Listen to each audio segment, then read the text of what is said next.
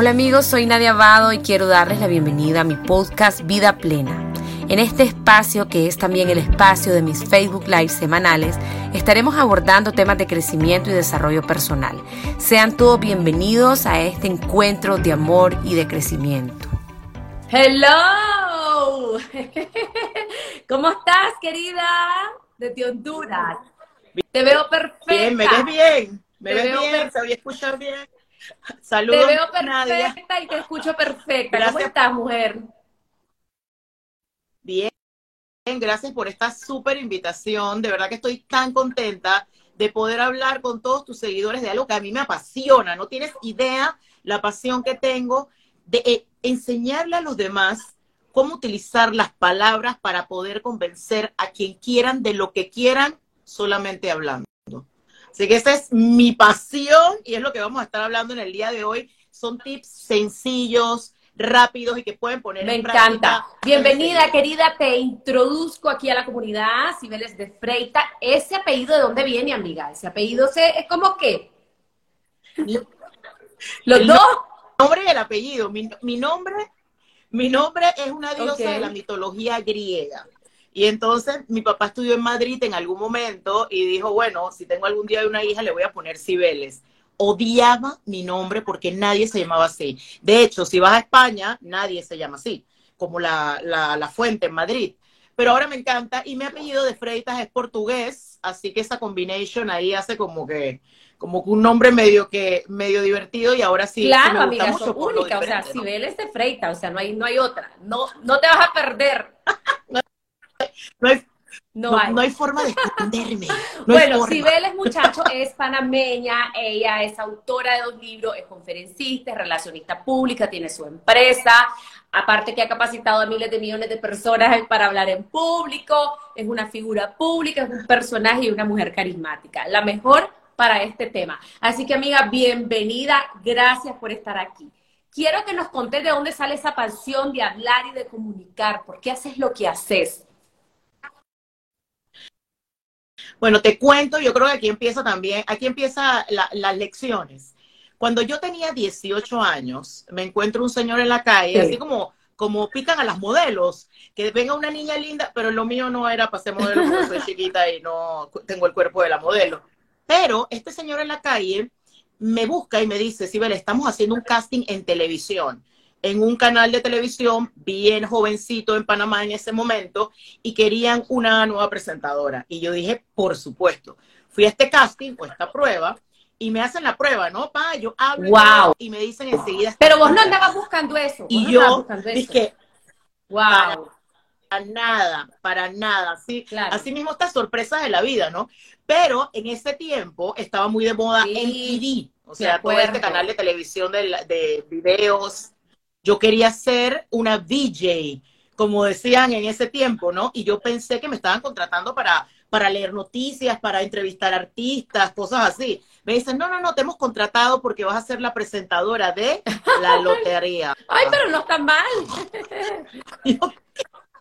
pero lo que pasa es que nuestras familias eh, hispanas tienen muchas, esta, esta eh, eh, hacen, juegan o conocen el tema de la lotería. En Panamá la lotería es algo importante en el país, pero mi familia nunca había jugado la lotería, ni, la, ni las abuelas. Entonces, no, yo no estaba muy familiarizada, pero yo dije, ah, yo me veía entrevistando artistas, pero yo dije, bueno, yo voy porque voy. Entonces, a la semana de que me contrata para ser la presentadora de la lotería, me llevan a este lugar donde se transmitía la lotería, yo me paro, me dan un micrófono, voy a agarrar esto de micrófono y me dicen 5, 4, 3, 2, estás al aire en vivo en Televisión Nacional. Y yo es que buenas, mi nombre es Cibeles de Freitas y estamos aquí en esta plaza bien bonita. Y aquí al lado mío está dando vueltas esta cosa plateada y adentro de esta cosa plateada están dando vueltas las pelotas del gobernador. Y entonces, y yo empecé a hablar y el productor me sacó del aire. Yo nada más lo escuchaba decirle al camarógrafo, córtala, córtala y el tipo lo vi venir, cuando me sacan del aire, yo dije, ¿pero qué pasó? Y luego venir todo rojo, histérico, corriendo como en cámara lenta, ¿no?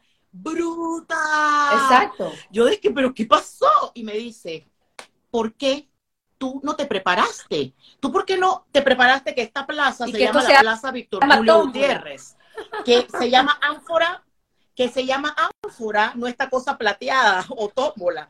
Y lo que está adentro son las balotas, no las pelotas del señor gobernador Pero de la si República. te que las- entrenó y vos no eras una niña. O sea, Le digo, tengo 18 años, ¿cómo me tiran al aire así? Pero ahí vino mi primera gran lección en este tema y, y comenzó mi pasión por esto. Él me dice, mira, Cibeles, no importa si tú sales en televisión o no, todo lo que sale de tu boca es tu responsabilidad. No te apoyes, y eso, eso ya, esa frase después la desarrollé yo, no te apoyes en tu conocimiento del tema o tu capacidad de improvisación. En ese caso era lo que tenía yo, la capacidad de improvisación. Bueno, para hacerte cuento de largo o corto, me empecé a, a buscar información y ya empecé a hablar lo que tenía que hablar de la lotería. Pero poco a poco me di cuenta, eh, la gente que sale en televisión en nuestros países, a veces eh, el público piensa que, que se gana mucho dinero. Pues no. Cuando me di cuenta que yo era famosa en Panamá, pero pobre como las ratas, yo dije, no, yo me voy a cambiar de aquí y pedí mi cambio para ventas y mercadeo de televisión, o sea, vender las Claro. propagandas o las cuñas que ustedes ven al aire. Pero me preparé, o sea, me metieron en cursos, etcétera, etcétera.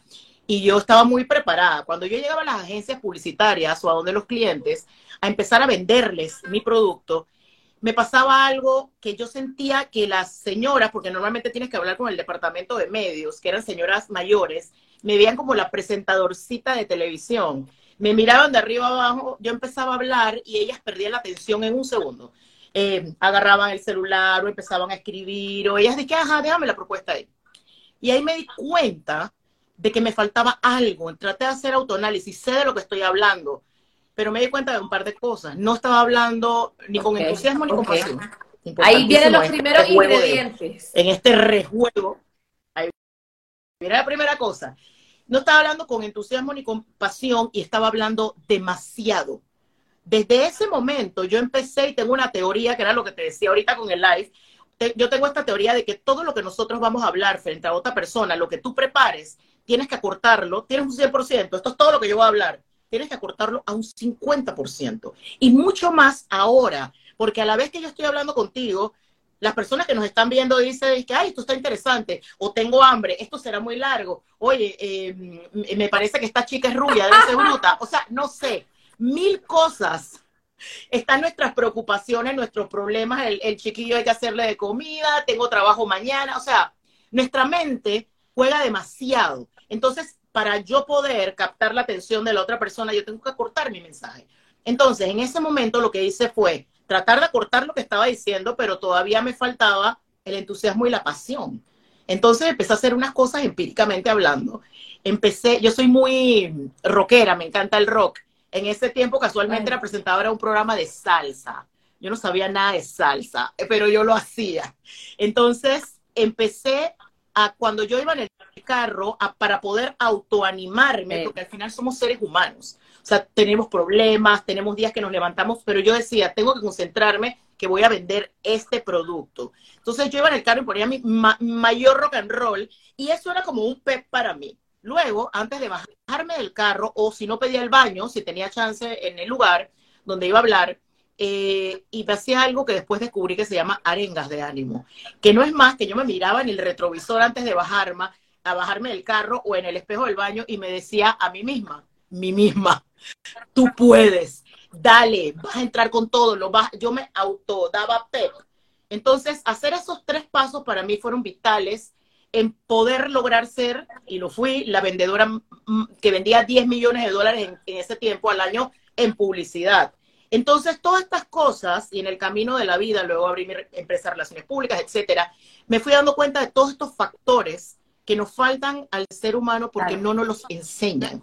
Desde que estamos chiquiticos en la escuela, tú sabes, cuando estabas chiquita en la escuela que te decía que te pararas y dieras una poesía frente a tus Debería compañeritos del salón. Debe haber una clase de oratoria Ahí o de comunicación, de lenguaje corporal. O sea, eso es básico para un profesional, para un, un estudiante en el futuro.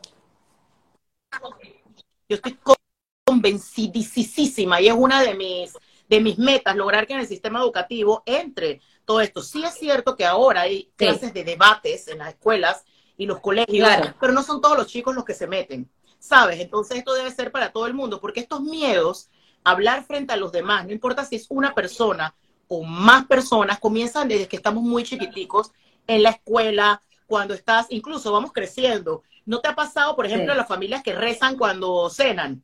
Es tu familia y te dicen, te toca rezar a ti hoy, se te, te da un mini infarto. Y tú dices que, ok, o estás con los compañeros o tus amigos y te dicen, bueno, te toca brindar. Y tú, uh, y ahí crecemos con todos esos miedos que al final es un miedo a hacerlo mal, a que nos juzguen, y es algo normal del ser humano. Luego pasas a la universidad, tienes que hablar frente a compañeros, presentar proyectos, luego pasas a la vida real. Todos nosotros nos vendemos todos los días.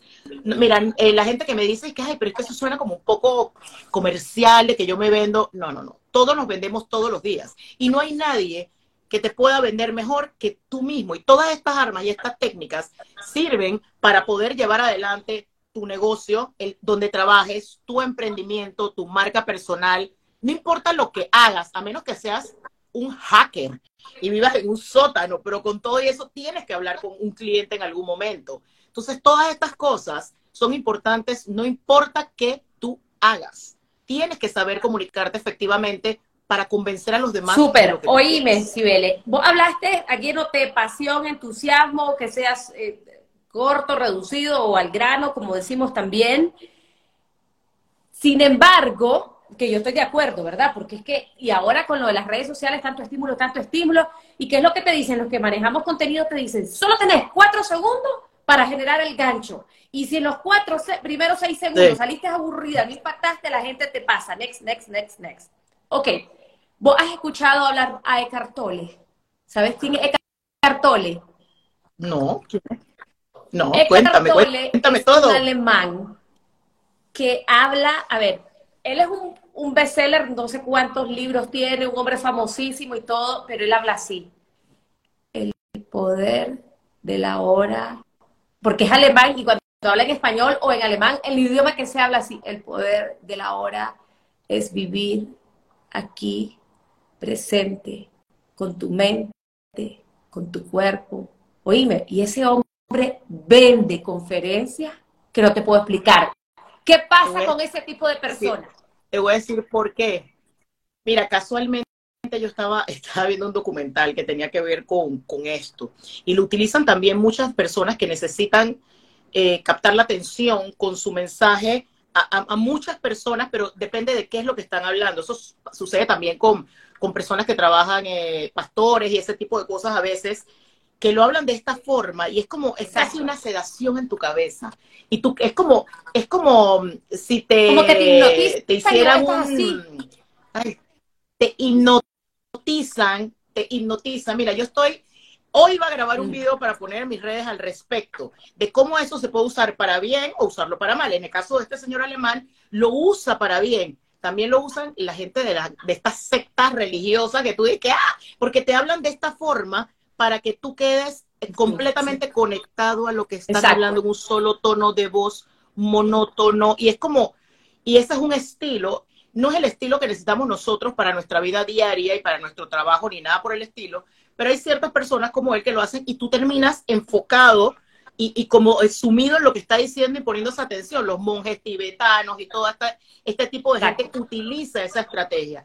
Pero nosotros los normales, que estamos más para acá que el señor alemán o alguien, o un pastor que tenga mucha gente con la que hablar, o esto, los monjes o el Dalai Lama, por ejemplo, si escuchas al Dalai Lama, él no te habla como carretilla, ni te, ni te habla con grandes subidas del tono de voz. Pero en general, los grandes oradores de, de nuestra época y los que vemos nosotros día a día, tipo Barack Obama, que es para mí hoy por hoy el mejor orador eh, que existe actualmente, y así podemos... ¿Por qué es el mejor? Yo, Barack Obama es Mira, Barack Obama, te puedo contar rapidito. Mira, Barack tiene varias cositas.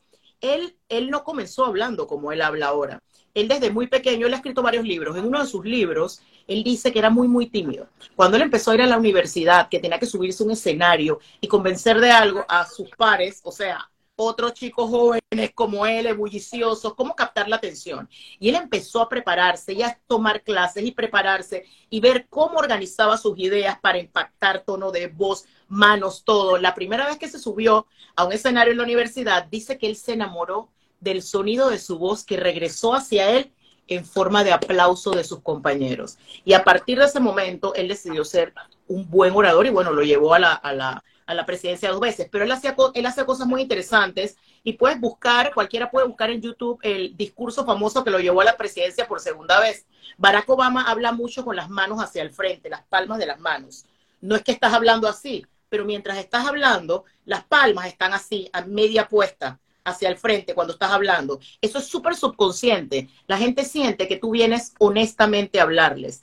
Él, el tono de voz sube en momentos sin gritar, sube en momentos que son el momento más especial y baja en otros momentos. La forma en que mira el auditorio. Y tu auditorio, volvemos al principio, tu auditorio puede ser una persona, una que estamos hablando frente a otra persona, tu jefe para pedirle un aumento de salario, eh, el tipo del banco para que te dé el préstamo, eh, tres personas a las que estás presentando un proyecto público es de una persona en adelante. En el caso de Barack, que tenía que hablar, tiene que hablar frente a grandes personas, cómo utiliza la mirada, que te lo voy a hablar ahora, cómo utilizar la mirada para que todo el mundo, a pesar de que sean miles de personas, se sientan cercanos a ti. Así que Barack tiene eso. Tiene la utilización de las manos, que es el lenguaje no verbal. Si ves ahora, yo he utilizado mucho las manos hablando y los latinos hablamos mucho con las manos y eso ayuda, las manos están conectadas con nuestro cerebro y nuestra boca y ayuda a reforzar el mensaje. No es que estés moviendo las manos como loco, pero sí se necesitan y hay veces que no saben de poner nuestras manos a la hora de hablar. Entonces,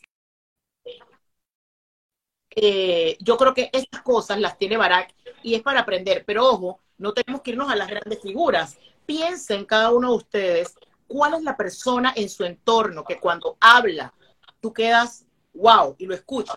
Puede ser alguien del trabajo, puede ser alguien de la familia, puede ser un amigo, un conocido, que cuando habla tú envuelve con sus palabras. Y aquí entra algo que para mí es lo más importante a la hora de esta, de esta maravilla, que es hablar y convencer a los demás, porque las palabras, las palabras convencen, las palabras arrullan, las palabras envuelven, las palabras hieren. Por eso te dicen eh, todo esto que una palabra puede eh, pues matarte, una sola palabra. Ese es, el poder de las palabras. Pero aquí hay algo muy importante dentro de todo lo que nosotros hablamos. Y es un concepto que yo desarrollé el año pasado y muchas de mis presentaciones pues tienen ese nombre que se llama MetaWords. En el mundo de NFT, criptomonedas, metaverso, o sea, estamos como que, wow, todo es como la inteligencia artificial, todo es, al final somos seres humanos detrás de todo esto. Entonces, aquí entra la comunicación. ¿Cómo captamos? ¿Por qué le digo MetaWords? Metapalabras, porque cómo captamos la atención de la otra persona y nos volvemos empáticos a la hora que la otra persona se puede imaginar lo que yo estoy diciendo. Es el famoso storytelling. A mí me gusta decir pintar con las palabras o meta words. Te pongo un ejemplo. Los gobiernos, nuestros gobiernos, todos los gobiernos, cuando van a hablar, por ejemplo, de una obra que van a inaugurar, hablan de millones de dólares. ¿Ok? El gobierno dice, un gobierno cualquiera, esta carretera que estamos inaugurando en el día de hoy costó 75 millones de dólares. Eso no nos dice nada a nadie, es mucha plata. Pero tú has visto alguna vez un millón de dólares en efectivo? Uno. No. Entonces no nos dicen la los millones. Entonces dicen eso y al pueblo no le queda. Pero si yo digo, esta carretera que estamos inaugurando en el día de hoy conecta 15 comunidades que en su mayoría están compuestas por niños muy pequeñitos y adultos mayores, que para llegar a los centros de salud y las escuelas tienen que pasar tres ríos, cinco horas, muchos de ellos sin zapatos, con los dedos sangrantes. Ahora, con esta carretera, estamos acortando que todos ellos puedan llegar a su lugar de destino en solamente 20 minutos. Eso, señores, es calidad de vida. Luego dice que costó 75 millones de dólares. Pero ves la diferencia. No importa si tú hablas de cómo llegan los cohetes a la luna, todo puede ser explicado de una forma que la otra persona se lo puede imaginar.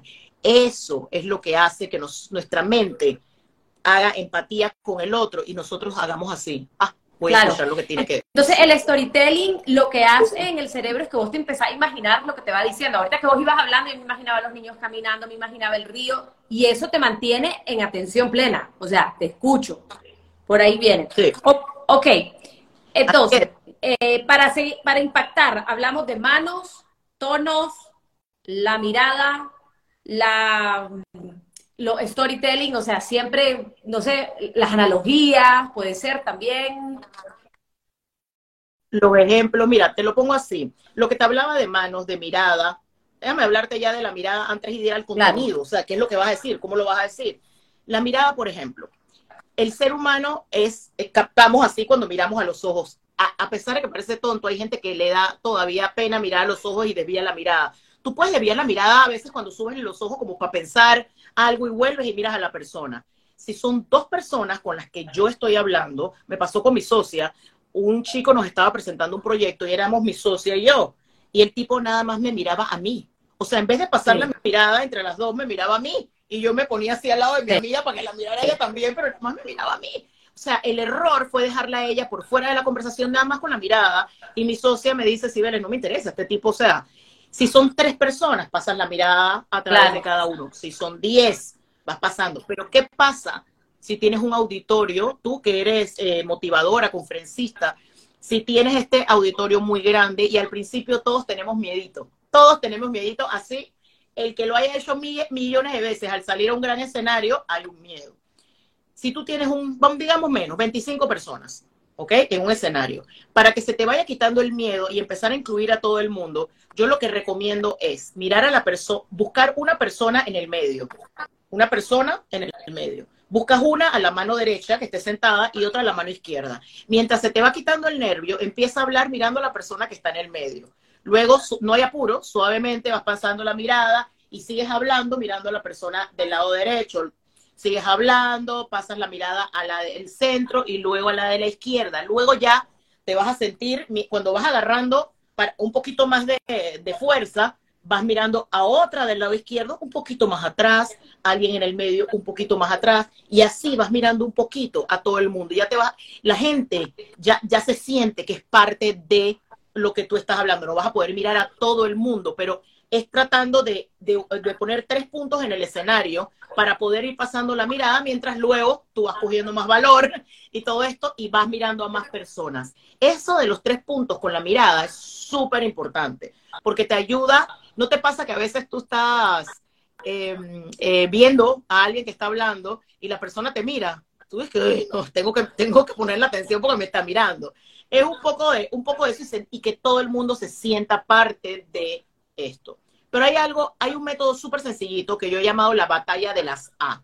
Tú tienes que ir a hablar algo importante frente a otra persona u otras personas. Vamos a dividir lo que tú vas a hablar en tres pedazos muy sencillos.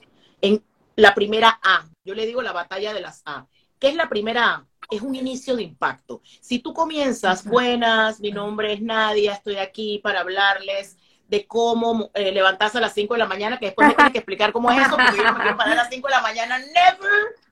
Me tienes que explicar y convencerme. Entonces, tú quieres explicar, yo les voy a dar el método a las 5 de la mañana, la gente dice que... O sea, uno tiene que comenzar con una, o una, eh, en el caso de negocios, por ejemplo, eh, quizás una, una, experiencia de un cliente, una anécdota. A mí me gustan mucho las anécdotas personales. Por eso te comencé con mi historia de la lotería al principio. Porque fue un error, pero genera empatía saber que yo metí la pata y que pude mejorar. Entonces, ¿cómo, cómo tener un, inicio de impacto con esta primera A? ¿Qué significa esta A? Que en la mente de la gente que te está escuchando hace así. Ah, me interesa, vamos a escuchar a esta persona a ver qué trae. ¿Cómo se tiene esa, ya te digo, como cuando la gente se está durmiendo y de repente alguien aplaude, así. O si yo estoy aquí hablando contigo y yo sacara un sable, es como despertar a la gente. Por ejemplo, yo puedo comenzar con cosas que no tienen que ver con mi negocio, pero sí llaman la atención. ¿Sabías que un gato común corre más rápido que Usain Bolt? Bueno, nuestra empresa es pequeña, pero nuestro servicio es gigante. Nosotros ofrecemos y entonces pasa a hablar de lo que quieres hablar. O sea, tú puedes comenzar con cifras redondas. A mí no me gustan las cifras que tengan que ver, a menos que estés hablando de contabilidad, no sé, pero cifras redondas para impactar al principio.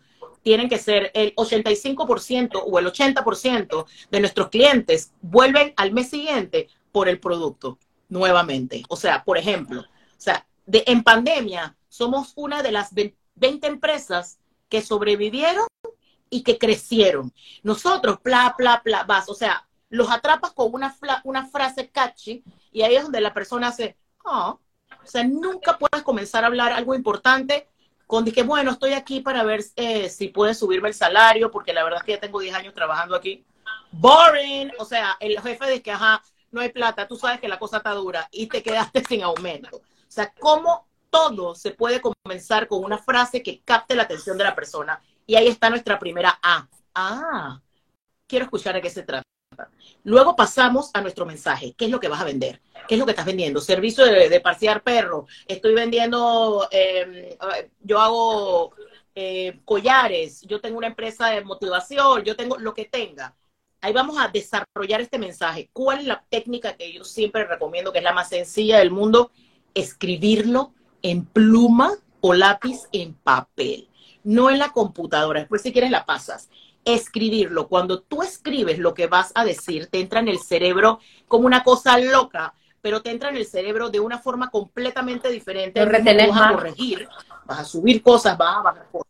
Es algo, es algo psicológico y nos ayuda también quizás a aprendernos un poquito más lo que vamos a decir. Escribirlo, después que lo escribes, lo lees, ves que puedes cambiar por aquí, por allá, ahí metes el storytelling o el pintar con las palabras ¿cómo puedo describir lo que estoy vendiendo de una forma que la otra persona se lo pueda imaginar? Se pueda imaginar disfrutándolo, se puede imaginar usándolo, se puede imaginar el beneficio, la descripción. Ahí vas a usar todo el famoso storytelling. Si yo vendo carros y tú vienes a comprarme un carro y yo te digo, el carro es rojo, cuatro puertas, 500 caballos, no sé nada de caballos de fuerza, pero 500 caballos de fuerza, tú dices, ajá, pero si yo, yo te digo, Nadia, veo que tienes dos niñas chiquitas.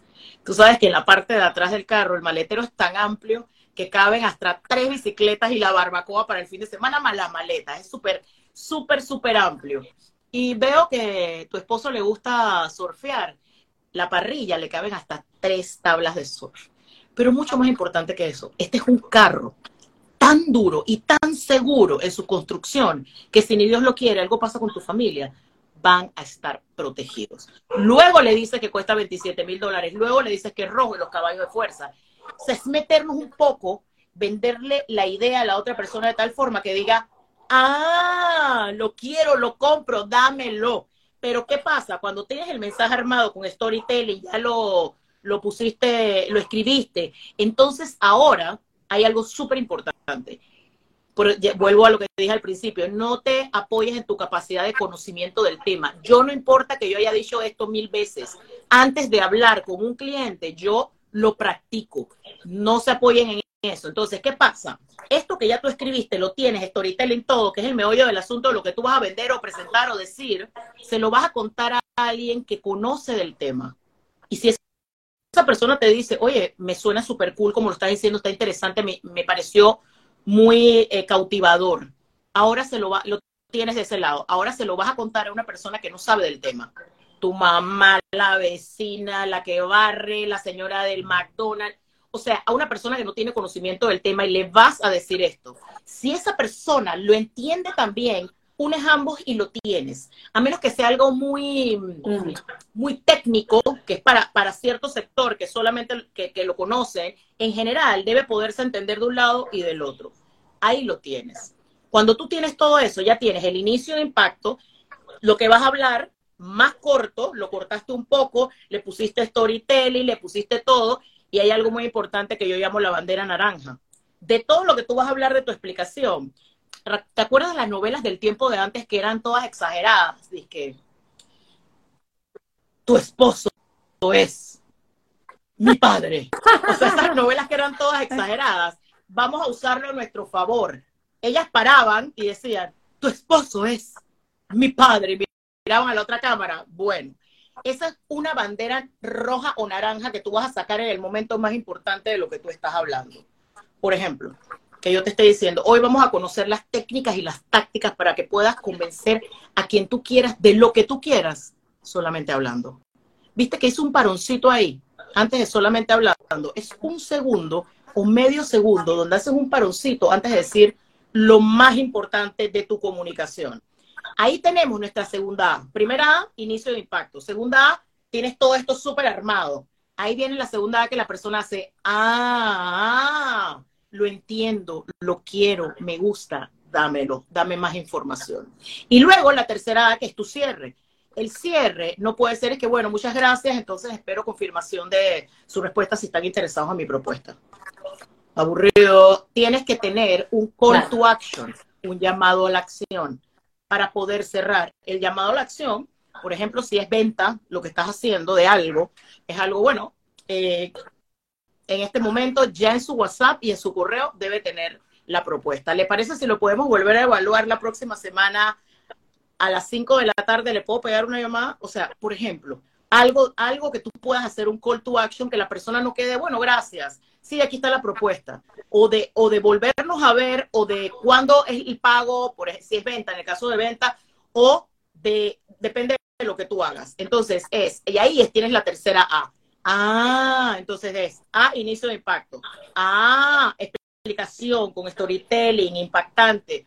Tengo a, un profesor de, de, un curso de oratoria en alguna vez dijo que hay que hacerlo sexy y no tiene nada que ver con sexo, es envolvedor, o sea, es atractivo. O sea, lo que hablas debe ser atractivo a la otra persona.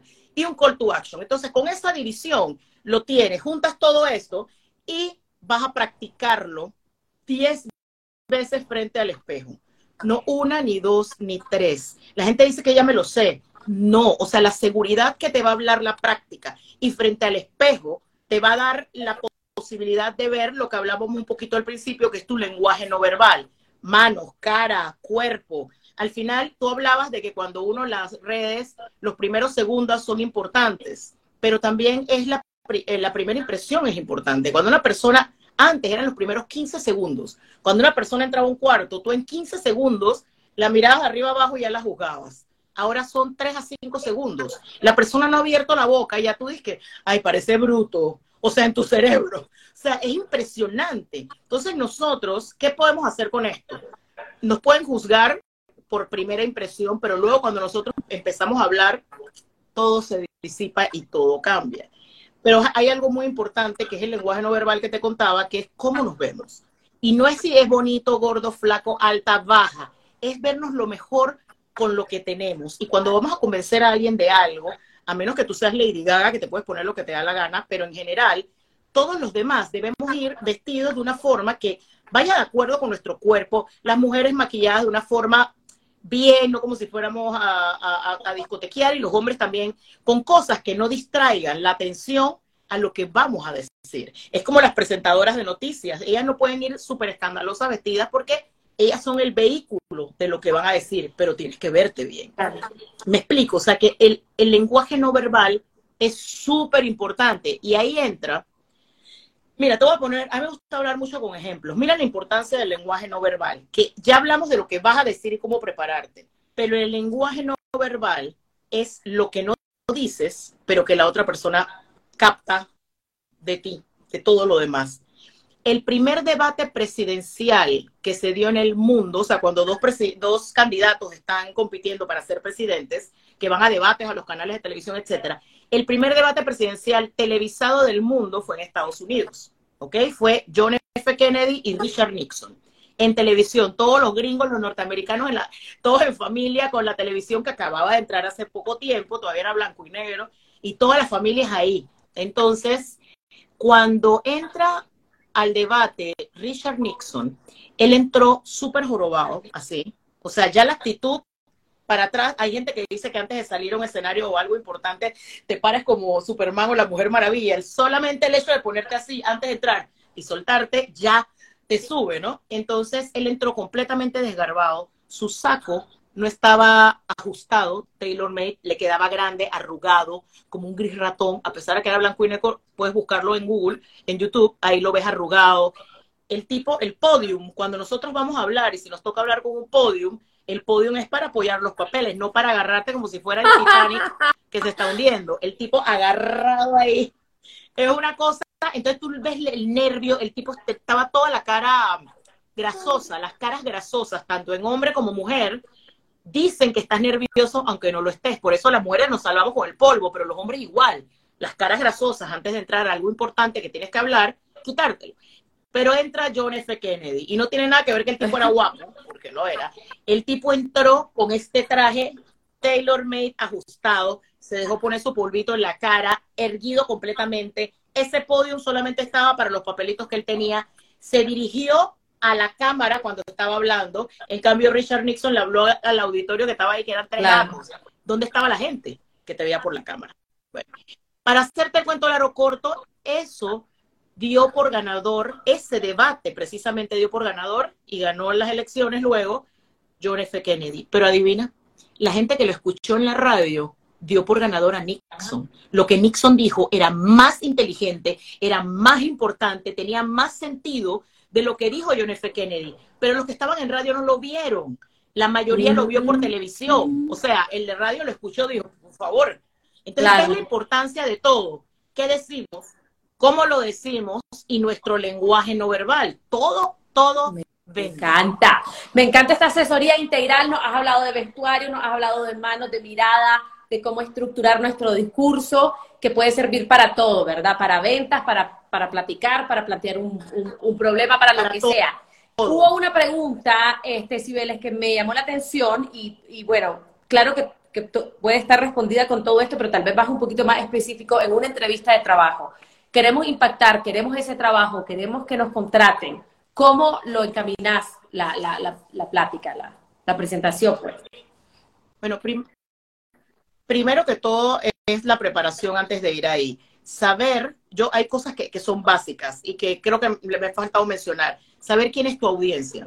En este caso, voy a una eh, entrevista de trabajo. Yo necesito primero, me están llamando, yo estoy emocionada, pero yo necesito saber esa empresa, ¿ok? ¿De qué se trata? ¿Cuántos años tiene la empresa? Todo lo que tú puedas averiguar. No es que, ay, no, yo conozco, es una cervecería súper famosa, yo sé, averigua todo de esa empresa. La información es poder y te va a ayudar a tener mucha más seguridad. Averigua quién es el que te va a entrevistar. ¿Es un gerente? ¿Es el de recursos humanos? Es importante saber un poco la diferencia de todo esto. Y aquí tú puedes utilizar, obviamente en una entrevista de trabajo, el que te entrevista te está preguntando a ti cosas. O sea que en una entrevista de trabajo tú tienes que llegar, pero tienes que utilizar esto mismo que hemos hablado en el día de hoy. O sea, cómo entrar con un impacto cuando él te haga la primera pregunta, buscar qué dentro de lo que de lo que tú haces y el trabajo que te están ofreciendo, puedes decir algo de un ejemplo de lo que tú has hecho anteriormente. Cosas que no debes hacer, que me lo preguntaba en una entrevista en estos días, es hablar mal o medio mal de tu trabajo anterior, que uno tiende a hacer mucho eso, porque te dicen, que, oye, pero ¿por qué dejó el trabajo anterior? Y que bueno, es que la verdad es que se trabajaba muchas horas y el jefe era, no, o sea, él no era líder y mira, no importa si el tipo era un patán o la tipa era un desastre. Nunca hables mal de tu anterior trabajo. Ten preparada la respuesta para eso. Esa es una pregunta que te van a hacer. En una entrevista de trabajo ya tú sabes que hay cosas básicas que te van a preguntar por qué no está en el trabajo anterior, por qué está interesado en este trabajo y cuál es su experiencia. Cuando tú tengas contestadas esas tres preguntas antes de ir allá, vas a estar preparado. Lo demás es por añadidura. Las demás son otras preguntitas que te pueden hacer esto por aquí y allá. ¿Por qué quieres trabajar ahí? ¿Cuál es tu experiencia? ¿Y por qué dejaste el trabajo anterior? Así que sabiendo esas, qué respuestas vas a tener esas tres cosas, te vas a sentir mucho más seguro o segura a la hora de ir. Excelente, me encanta, me encanta. Si tienen alguna pregunta, muchachos, por favor pregúntenle a Cibeles. Em,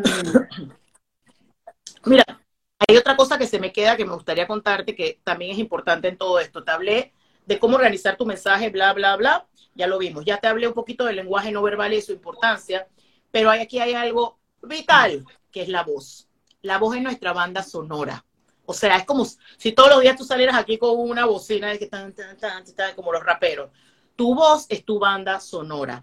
Hay voces que son demasiado rápidas y no se le tiene absolutamente lo, lo que dicen. Deben conocer a alguien así. Hay personas que hablan demasiado despacio y pierden nuestra atención.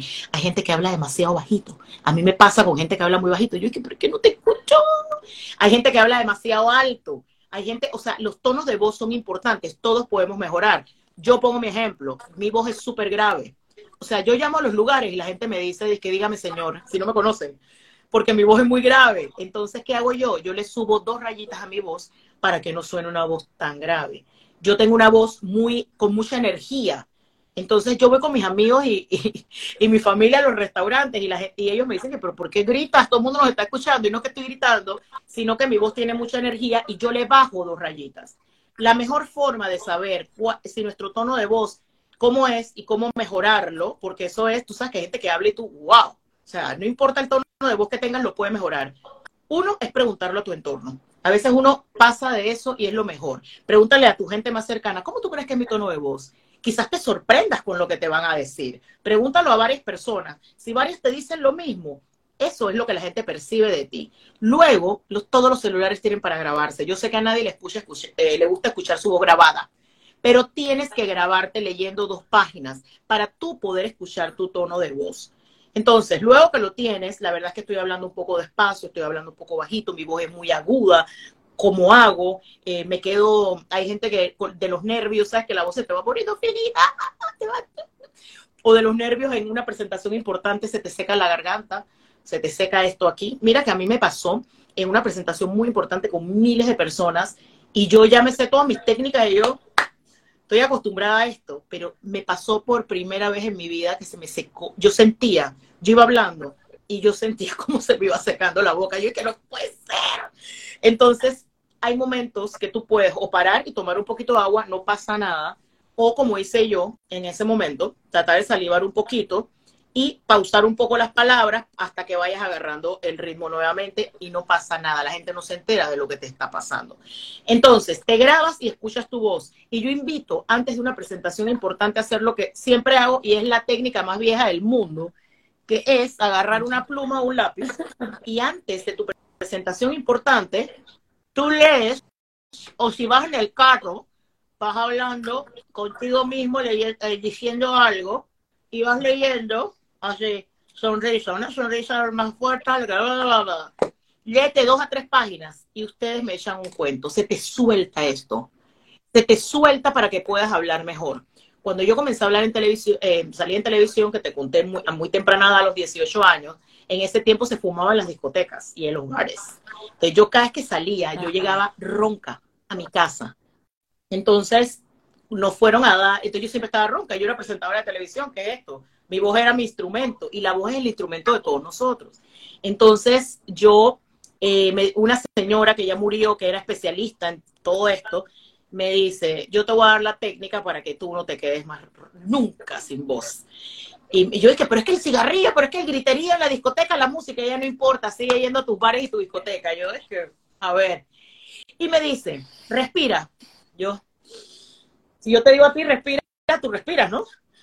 Y me dice, estás respirando mal. ¿What? Y me dice, ahora en vez de inflar aquí, infla la barriga. El aire, mételo en la barriga. Entonces yo llena la barriga y que el aire salga de ahí. Es cuestión de práctica.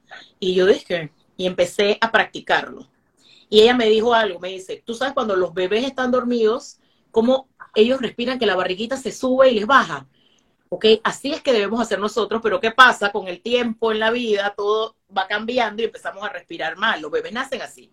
Entonces, en la noche, hoy que se acuesten, inflen la barriga de aire y que el aire empiece a salir de aquí. ¿Qué hace eso? Eso te ayuda a no forzar la voz de aquí. Yo cuando estoy forzando la voz de aquí, yo me doy cuenta y trato, es una cuestión de práctica, es fácil, no es difícil, cambio la voz a que salga de acá. ¿Por qué me quedaba ronca, difónica? Era porque estaba forzando usando la voz de aquí. La voz es súper importante.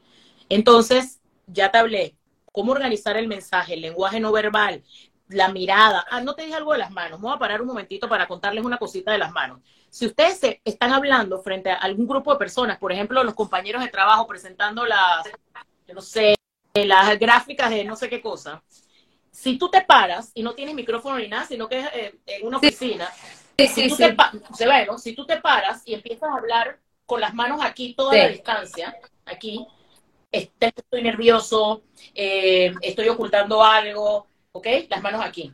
Si pones las manos en la espalda, cuando estás hablando, hay gente que habla con las manos en la espalda, sí. yo digo que es la pose del jubilado, es con las manos en la espalda, no vengo sinceramente, estoy nervioso. Si meto las manos en los bolsillos, oculto algo. Hay gente que comienza a hablar así, bueno, las cifras de ventas de este mes nosotros en la empresa tenemos un servicio de limpiar alfombra. Estoy entrando ya de salida negando. Angela Merkel, la famosa eh, pues política, sus asesores del año de la pera les dijeron que cuando se parara a hablar pusiera las manos así Si buscas a Angela Merkel, ella, todas las poses son así. ¿Qué es esto? ¿Qué es esto? Es una pose falsa, no es orgánica. Entonces, ¿qué hacer con las manos si estás parado frente a gente? Tienes que hablar, estás nervioso. Suéltalas a los lados y deja que vayan tomando vida propia. Imagínate que se encuentran con un amigo en, en la farmacia. ¿Cómo lo saludas? Que, hola, ¿cómo estás? Hola, ¿cómo estás? Hola. En las manos van cogiendo vida propia. Suéltalas a los lados y deja que vayan tomando vida propia. Todas esas cositas son súper importantes a la hora de, de ser unos buenos. y agrego, Cibeles, que cuando, con lo de las manos, pues también el uso de los dedos. En mis clases de oratoria me han enseñado que yo diga, bueno, hay tres técnicas para respirar mejor. Uno, dos y tres, y va usando tu dedo. O decir, bueno, tenemos dos opciones, la opción de salir corriendo o la opción de detenernos a pensar. Entonces, el uso de, de, graficar eh, con las manos, números, métricas, cantidades, eso es, también es muy, muy importante. O sea, lo del lenguaje corporal, que ya lo explicaste súper bien, eh, es súper importante. Otra cosa que me han enseñado en mis clases de oratoria es un poquito la la mímica, no sé qué nos puedes decir, o sea, Ismael nos decía, tiene que como que actuar, o sea, que se, se vea natural, que se vea orgánico, pero tiene como, como que actuar, o sea, si, si estás hablando de algo triste, te puedes poner la mano en el corazón, o sea, ¿qué nos puedes decir de eso? Mira, al final, todo vamos a lo mismo.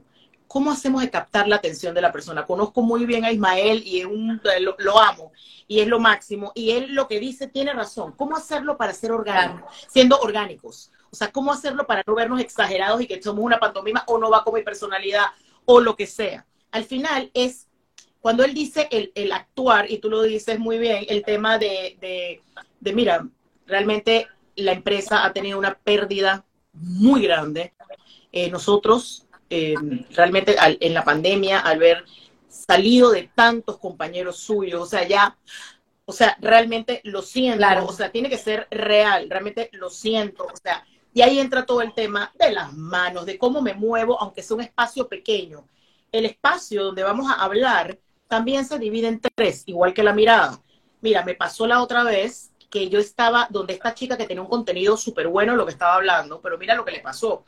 Ella se paró a un lado del escenario, yo estaba del otro lado, y ella estaba hablando de algo que nos estaba enseñando, y ella nunca se movió del lado de allá, o sea, yo no hice contacto con ella de nada. O sea, tú tienes que utilizar un poquito el escenario, moverte el medio, no hay apuro, luego pasar, y no importa, puede ser un, un espacito chiquito, claro. una sala de conferencia que te toca hablar, moverte un poquito de un lado al otro, suavemente, para que haya movimiento en lo que estás diciendo. Todas esas cosas son importantes en este, en este mundo de la comunicación. Y esta chica hizo algo, ella se puso en esa esquina, nunca se movió y yo, ella subió al escenario con una botella de agua en la mano. Yo siento que ella la tenía y la llamaron rápido, ella subió y la botella estaba por la mitad de agua y la tenía aquí. O sea, toda la distancia. Ay, no. Con esa botella, bla, bla, bla, Con ganas de subir y quitarle la botella. Oíme, Sibele. Tú no, no puedes tener Mira, nada es malo que no vayas a micrófono de solapa o de diadema. Ya no estamos en el tiempo del caldo que te ponen el micrófono así todavía con aquel alambre, con aquel cable que no te permite moverte. Sí, una pregunta. Cuando estás en el escenario, eh, sí, hay que hacer un movimiento, ¿verdad? Para ir conectando con la mirada, el público que está a la izquierda, al centro, a la derecha. Pero yo he visto conferencistas que blin, blin, blin, blin, blin, blin, o sea, de, de derecha, izquierda. Por ejemplo, Daniel Javif él tiene un estilo muy particular, porque Daniel es como, no solo es como conferencista, pero también parece artista, pues, y todo su, su cuestión es como Tony Robbins, súper producido. Pero Daniel lo, ves así, mira, como que está viendo una cosa de ping-pong, o sea, se mueve, corre. ¿Qué pensás de eso? Yo pienso que es el estilo de la persona, porque igual que Tony Robbins, yo lo vi el año pasado en, en México, y Tony Robbins es el estilo de él, él corre, literal, corre entre la gente, shotea a la gente, pero es lo que ellos están hablando. Y Daniel mí también lo vi aquí en Panamá, y él, a mí lo que más me impresiona de él es su, la forma en la que habla, más en lo que se mueve, que sí, se mueve y va para aquí, para allá y todo esto, pero es su estilo y su personalidad. Yo pienso que todo tiene que ir viendo con tu personalidad.